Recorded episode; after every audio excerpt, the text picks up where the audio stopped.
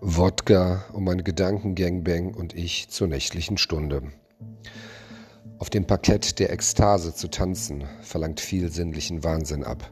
Hingabe, flammende Gier, Temperament, gewürzt mit Neugier, Fantasietrunkenheit, Menschlichkeit, intuitives Vertrauen. Eine Gabe, die vielen Menschen fehlt oder die fehlende Willenskraft, diese Gabe umzusetzen einen charismatischen Seelenfick zu inszenieren und einen solch Seelenverwandten zu finden, der das Umsetzen der geistigen Schätze, der Fantasien und des Kopfkinos, der wahren Persönlichkeit und Lebensstils zulässt, mit Tiefgang brandmarkt und gerade dadurch verzaubert, wie gedankliches Heroin für den Geist, wie ein Tsunami tiefster Sinneswahrnehmung inspiriert, ist selten. Und selbst wenn man ihn findet, spiegelt er sich nicht auf allen Ebenen einer zwischenmenschlichen Beziehung.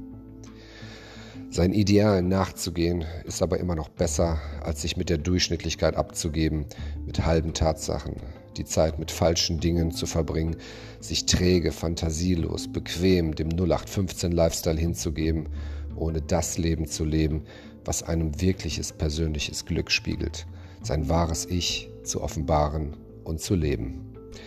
Grenzen für sich immer wieder neu zu definieren, nicht stehen zu bleiben, Neues zu erkunden, offen zu bleiben und Zwängen der Konformität, der Prüderie, des Alltags zu entfliehen, zu durchbrechen, das Streben nach bewusster Wahrnehmung mit allen Sinnen im Leben, mit all seinen Inspirationen, ist doch für viele Menschen eher ein trostloser Pseudolebenstraum, der Theorie unterworfen, weniger von der Praxis dominierend.